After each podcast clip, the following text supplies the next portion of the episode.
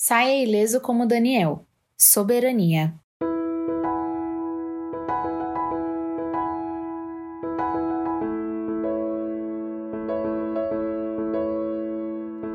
Depois de Nabucodonosor, Belsazar foi o rei da Babilônia.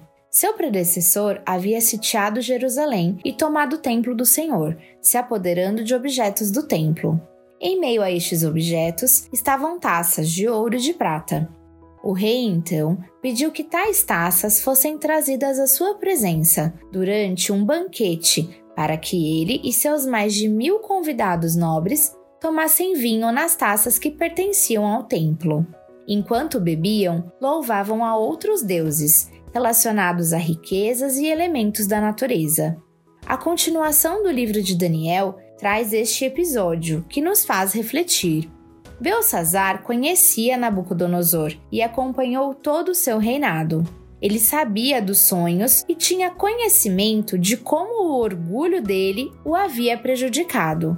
Ele também sabia da grave doença mental que acometera Nabucodonosor durante anos e que ele só se recuperou depois de reconhecer a soberania de Deus.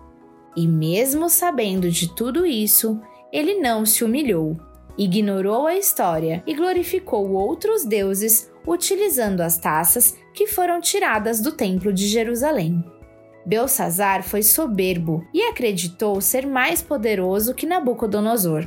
Ele quis impressionar seus convidados, demonstrando o tamanho de seu poder. Naquela mesma noite, Deus se revelou através de uma inscrição na parede e determinou o seu fim. Belsazar foi morto faltou sabedoria ao rei Belsazar e também falta a nós. Será que temos ignorado coisas importantes para Deus em nome de satisfazer desejos do nosso coração? Pensando nisso, você consegue identificar algo em sua vida que, apesar de saber que é errado, inadequado, imoral, você continua fazendo? Será que de alguma forma não somos parecidos com o rei Belsazar, ignorando o que realmente importa e acreditando que não precisamos verdadeiramente de Deus?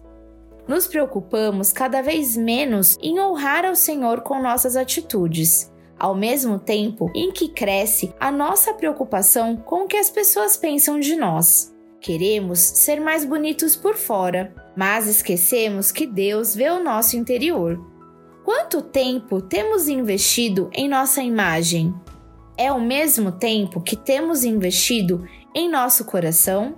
Neste movimento diário, assim como Belsazar, estamos ignorando a soberania de Deus e glorificando falsos deuses, coisas às quais damos mais atenção e importância do que ao próprio Deus. Daniel nos lembra no capítulo 2: Louvado seja o nome de Deus para todo sempre. A sabedoria e o poder a ele pertencem. Ele muda as épocas e as estações, destrona reis e os estabelece. Dá sabedoria aos sábios e conhecimento aos que sabem discernir. Revela coisas profundas e ocultas, conhece o que jaz nas trevas e a luz habita com ele. Versículos 20, 21 e 22. Este é o Deus que servimos.